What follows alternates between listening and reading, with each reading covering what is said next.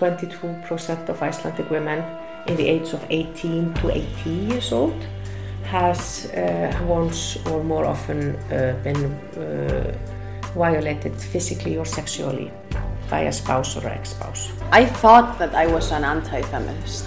I didn't understand the concept. Me Too movement was definitely an eye-opener. Women in Iceland of foreign origin really don't have the same rights as Icelandic women do. I think we are all feminists. I still get scared when I'm walking alone in the streets, you know. Every single conversation regarding sex work in Iceland is exhausting. I was born a feminist and I will die a feminist. Episode 6 Men's reaction to the hashtag MeToo. You know, I think for the first time you saw that many men just said, "Okay, we're not going to argue with this. Like we can't, we can't argue with this mm-hmm. anymore." So I think that was also a turning point for men. I think, yeah, you know. So I think it was, oh yeah, yeah, sexual violence, yes, it's a problem, and obviously there are some men out there, bad men who do that, but you know, not me and my friends and my community and my, you know what I mean. So I think that was a turning point. So I think that was kind of a, oh, okay, no, we have a structural problem here and I might actually. And I think this thing about with men thinking, did I do something? Going over, you know, thinking back, you know, what about this thing? That was that maybe not okay, or maybe I didn't, you know, kind of realizing what they, you know, what they might have might have done. Yeah.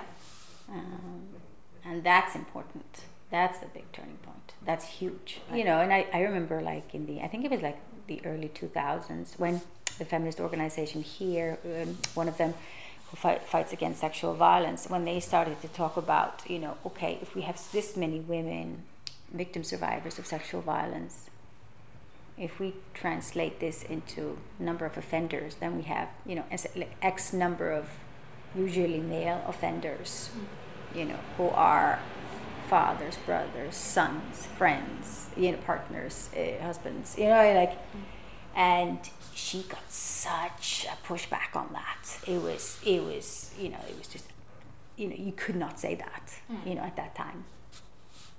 So now that's different, I think. Now that's different. This is something that I've heard a lot about the hashtag MeToo in interviews. This kind of thoughts held by women. What impact did the hashtag had on men? What did it change for them? This is what I've asked to those I've interviewed starting with Gear, one of my couch surfing hosts. The Me Too movement was definitely an eye opener. It was just, um, it was, uh, what word to use? Scary, really. It was, it was just uh, um, everywhere, and in every levels of society, and it's, um, and I, I think the the bad thing for my part is that it was it was so overwhelming and eventually now it, it feels like um, it feels like um, yet another Me Too story came out and I'm not even shocked anymore. That's the I think that's um, that's the blessing and the curse of it. The blessing was it was eye opening. The bad part was that even this you get used to on social media.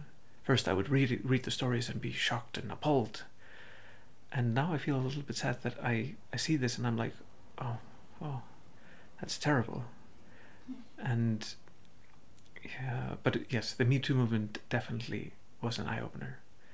And I wish there was another way that I would, like, I feel a bit ashamed of myself that I that now I see these stories and I'm, it's just the new normal. Which, yeah, um, that's, something that I have to be uh, have to work on. But it, it seems like with everything else, like with the migrants and and uh, poverty and war, you see it, you're shocked, but it seems like you can get used to whatever news the world throws at you, and it just becomes normal and like meaningless things in my life become important again. So I don't know. I, it feels like I have to work on being more mindful about it. He also shared with me the reactions of men more globally from what he has seen. It was shock at first, um, and also a bit of resistance too. You you could definitely see with the older generations that they um, people were ashamed and some were angry. It was just the whole rainbow of emotions. So I can't quite pinpoint what if there was one specific thing, but it was, yeah, it it uh, uh, when it st- in the the weeks and months when it st- first started, it it was um, it was everywhere, in in a good way, um, but um, yeah, and uh, and also people. I think one of the things that was interesting was that people were sort of um, thinking back to situations in the past. Like people were thinking like how things were when they were growing up, and they would say like, "Oh, this just happened. Oh, this was just like normal," and then people were talking like, "Yeah, but this behavior isn't is still horrible." Even though if you were like young in the 1960s or the 1950s, and people were just being this way, it's uh, that was one I've, that felt like one of the awakening from the older generations. They were thinking back of all the her- the terrible things. And especially some of some people were like um, proud of like of the younger generations for taking the step of doing these things. So there was pride but also resistance and anger like denial in many many people. Me Too really became an everyday life conversation, as he explains to us. uh, here in Iceland we have uh, quite a bit the tradition of, of the people in town gathering in the public swimming pools into the the, the hot tubs and uh, to discuss, discuss just everyday things. Gossip and local town stuff. But um, the me too vocabulary was a thing that permeated the discussions as well. And that was very interesting to hear um, people from all parts of society, not just my friends, but um, someone, uh, some like maybe uh, a senior citizen would uh, would also be talking about the Me Too. It was everywhere, and it definitely sort of is part of the discussions. But with my friends, um, yeah, there were there were also moments when when the Me Too movement came out, and you could see all these names of of girls in our lives that ha- that had uh, di- experienced these terrible things, and that was the shock as well of um, how did we not know, or, or how how can this happen, like to our uh, cousins, to our like sisters and and and friends and, and aunts and all that, just such a huge part of society. So, um, yeah, there was there was definitely a discussion, and still is. But uh, yeah, the bad again the bad thing. It feels like it's the like people can uh, have. It seems like the time has passed, and even now, you hear um, people saying like has to uh, like a hashtag Me Too, as in like a joking context. Like the time has passed, and now you uh, people joke about it, and that it feels um, a bit sad. But it, that's definitely happening in um, in like the discussions now. You you see these people, and hear uh, the discussions on the internet um, with the seriousness of um, the hashtag being sort of di- diluted by I don't know, just. I guess time and, and stupidity. There was some making fun of this hashtag, as he says. This is also what I've heard from people from the Directorate for Equality. certain groups that were trying to downplay it. Yeah. Like, you you're too sensitive. Uh, Mhm. Don't don't take it so seriously. It was just a joke. But I also think it was an eye opener for many men that actually realized, well, I'm being inappropriate. Mhm. Uh, when they read the stories and and read how the women that uh, told the stories how they lived through it and how they felt, like I think it was eye opening for them as well. Like had this guy, he, he called every woman in the workplace honey. Come on, honey, you can do this, honey. And and then he read some and he said, well, that's very impro- inappropriate. I'm gonna stop doing that. So I think Mhm. what Me Too did is also open the eyes of many men that unknowingly were kind of contributing to it. Yeah. So I think that that's a very positive thing we Mhm. could take from it. But publicly, there was a group of men, you know, stepping forward uh, and trying to take a responsibility uh, of other men. I'm not sure uh, if it was uh, a success, you know, all the way, but at least some men, you know, tried to, well, tried to uh, have other men making sense Mhm. uh, and taking responsibility. Uh, and I think it was, a, you know, it, it was a nice try, at least. And successful to some extent. Yeah. I think, like I said, I, I think uh, the attitude of many men that were doing this it changed Mhm. when they realized really what they were doing. Yeah. And not necessarily men that were trying to be obnoxious, but were Mhm. obnoxious without realizing they were.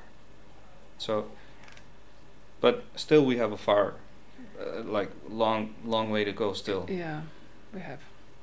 But at least this was, you know, this was a big leap, Mhm. you know, big step. For sure. And like you said, uh, because it came in different time areas, it wasn't a bubble that just on Wednesday everything Mhm. blew up and on Thursday everything went back. It wasn't like that. It, it kind of maintained. Mm-hmm. The fact that Me Too took this time to come and stayed helped another hashtag to grow, the hashtag Karlmennskan, or masculinity in English. Sorte explains to us where does this idea come from. Okay, the exact story is that my friend sent me a message and said, Hey, I have an idea. And that friend of mine is a wom- woman uh, that has uh, was working for a political party in Reykjavik and is, uh, yeah, famous uh, feminist activist.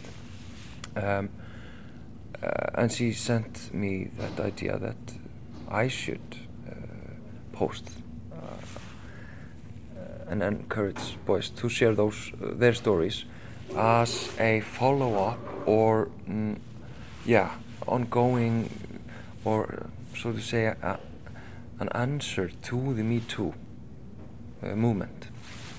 So it's uh, the Me Too movement started in what 2000 late 2017. Yeah. The Karlmennskan hashtag um, started in March 2018.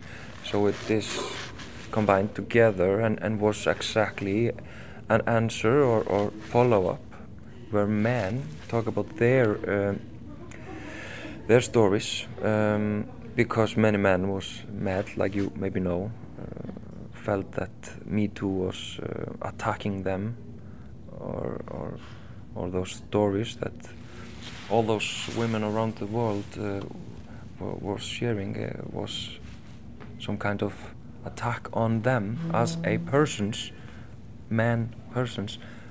But uh, yeah we are all um, we are all under that uh, patriarchy idea and men suffer as women do but in a different way and hashtag Karlmennskan stories uh, showed showed us that reality The hashtag Karlmennskan had a big impact in Iceland, and since then, Sordur organizes conferences everywhere around Iceland. This is what he talks about in those conferences. I talk about um, I talk about my background. I talk about how I was sexist, uh, privileged, uh, unaware uh, uh, soccer player, uh, and how I saw the light, uh, so to say. Uh, I talk about that, and then I talk about how men and me are. Um, how, yeah, how, how I, why I can talk about those ideas because of um, the women's movement, you know, uh, in our history for decades that have been fighting for equality and those feminist uh, movement th- that made the ground for us to look into ourselves, we the men, and and uh, yeah, and then I talk about um, what is not. No, I start to talk about the, the patriarchy or, or the, the gender uh, system, and I explain that um, a little bit, and then I talk about uh, the uh, mascu or what is not masculinity, because when I ask someone, some man or some people, what is masculinity, uh, and people think uh, and, and, and say stuff that are both in the so-called blue box and the pink box, you know. Um, and I know that real masculinity is not in the pink box. You know, a real masculinity, the idea of masculinity, is is uh, you know being exactly something that is not feminine. It is the opposite. Uh, so yeah, I show some pictures and and and and, and videos of uh, things that are not masculinity. And then the idea of masculinity is so clear what is not, you know, when you see what is not masculinity, you see uh, the masculinity really clear. And then I talk about the when men try to live up to those ideas of masculinity.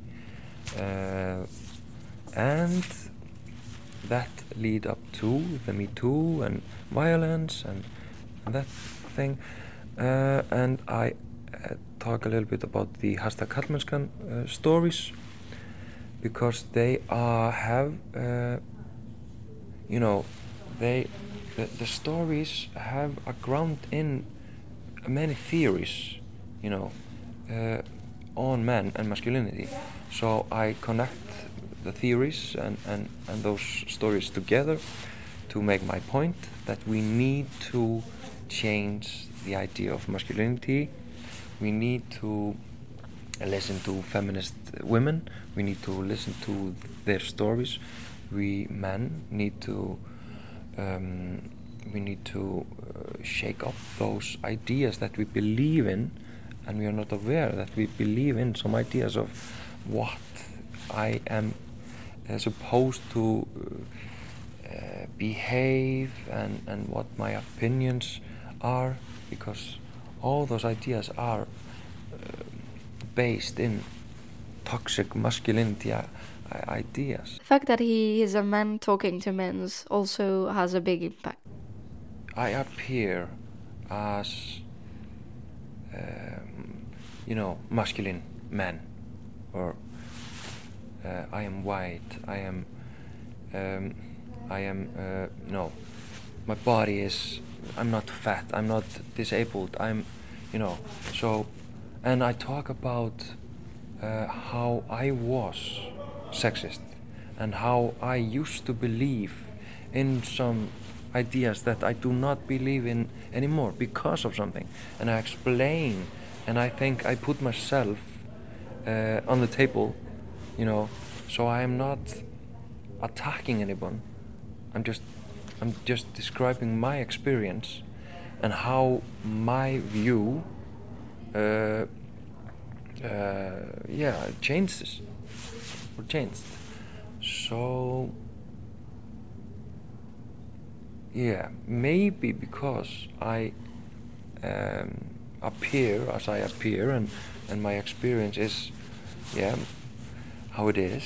I mean, I used to play soccer uh, and and my my social network is uh, I mean I'm privileged everywhere on, on I was uh, active in in in in high school in in my um, uh, B BEG degree I was uh, studying uh, teacher I've always been you know, in the front. You know. Mm. Do, do you yeah. know what I'm trying to say? Yeah, yeah. so I have been privileged all my life, and now uh, I'm talking about, uh, yeah, something that I, I, I think men see that I am not attacking them. I'm talking about ideas and I'm talking about how bad it is to live up to certain ideas. And yeah, I put myself on the table, and and and talk about myself and how how how, how I was just like many of them, and I offer I offer some different uh, uh, view on the on the world. I I hope so, um, and I talk also about uh, how important it is to support uh, uh, feminism and support uh, feminist uh, women. Uh, but I can't talk for, you know, feminist women, and I'm not trying to do that.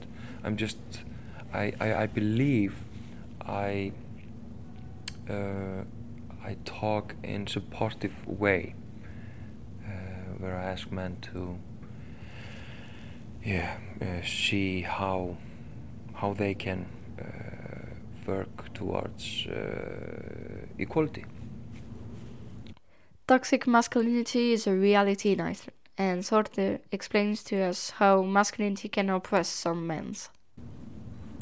I see it as the suffering is um, that concept of a real man uh, that many men uh, think they have to live up to be.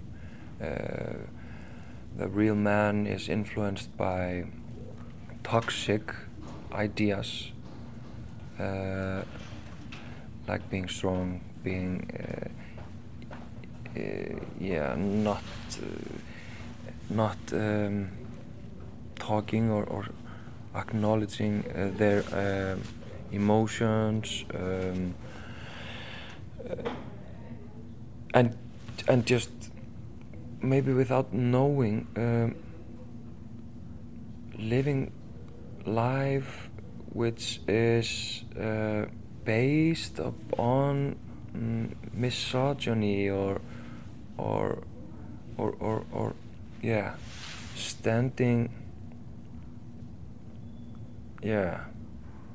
I can't find the words in English but uh, you know undermining uh, masculinity and those ideas men live up to being, they are rooted in uh, this hierarchy where uh, most men don't fit up to, you know, most men do not uh, meet those um, meet those kröfur, uh, mythos. Uh, like cliche or concept? Or yeah, the concept, just the concept, yeah. Do not meet the concept or, or fill up the idea. Most men do not do that. But most men uh, gain power and status from those ideas because men are holding this power privilege uh, status. A question that naturally comes after realizing it is how to change it. It's a good question. How can we do it? I think, uh, first of all, we need to um, we need to see that it is not mm, being a man or being a woman or being feminine or masculine masculine is not something that we are born with. This is social uh, uh, construct or, or structure. Um, so we need to see that uh, that we are um, yeah we are we are talking about ideas uh, that are rooted in our history, our culture and our ideas yeah of those things. And we need to see how those ideas are bad for us as a society uh, as individuals and and how those ideas yeah just makes uh, our life harder. Mm, and by talking about and and separate um, the ideas uh, of something and then the individual because many men, especially men, do not separate themselves from those ideas they live up to, you see. So I'm trying to um, separate the idea and the man and the individual, individuals. And I think uh, if we separate me or, or, or individual, man, a boy, from the idea, and if I can just be feminine, masculine, or whatever, um, I think we can free men from those ideas.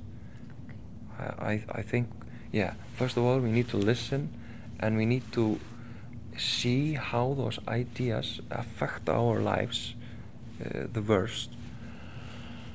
Um, and then we can learn a new way to be a real man. This idea of deconstruction is really important, and on the long run, he sees it on a broader scale. Yeah, but if we are keep on going to have masculinity, then we need the opposite, which is femininity. And in our social structure, the masculinity is always, uh, you know, better or, or above the femininity. So when we have masculinity, we need something oppos- op- opposite. Mm. Yeah. So we need to throw away the masculinity and just, you know, use some other stuff to describe how to be or what to be or, or what things are. I mean, I think I have never talked about myself as yeah, my masculinity is something, you know, because I don't need masculinity. I'm affected by it because I'm in, you know, I, I, I take part in the society. But that pressure that I wake up every morning and and I think I can't wear uh, a dress, I can't uh, I can't put up some makeup because then I am not masculine, I am feminine. Mm. You see. Yeah. So, and and the root is not allowing men to use uh, makeup, uh, nail polish, dresses. That is not the solution, because the patriarchy will just find another ways to oppress women, and oppress feminine, femininity, femininity. Uh, difficult word. Um, yeah. So I think uh, that we just have to and I don't know how, I have no idea how, but I think that is the outcome that we throw away ideas about masculinity. Throwing away genders, maybe it's one of the solutions, but for the moment, our society doesn't seem to be ready for it. Waiting for that, we'll continue to talk about Me Too and Icelandic feminism in the next episodes. Thanks for listening and hope you've liked this episode. Don't forget to like, share, and subscribe, and see you later for new discoveries.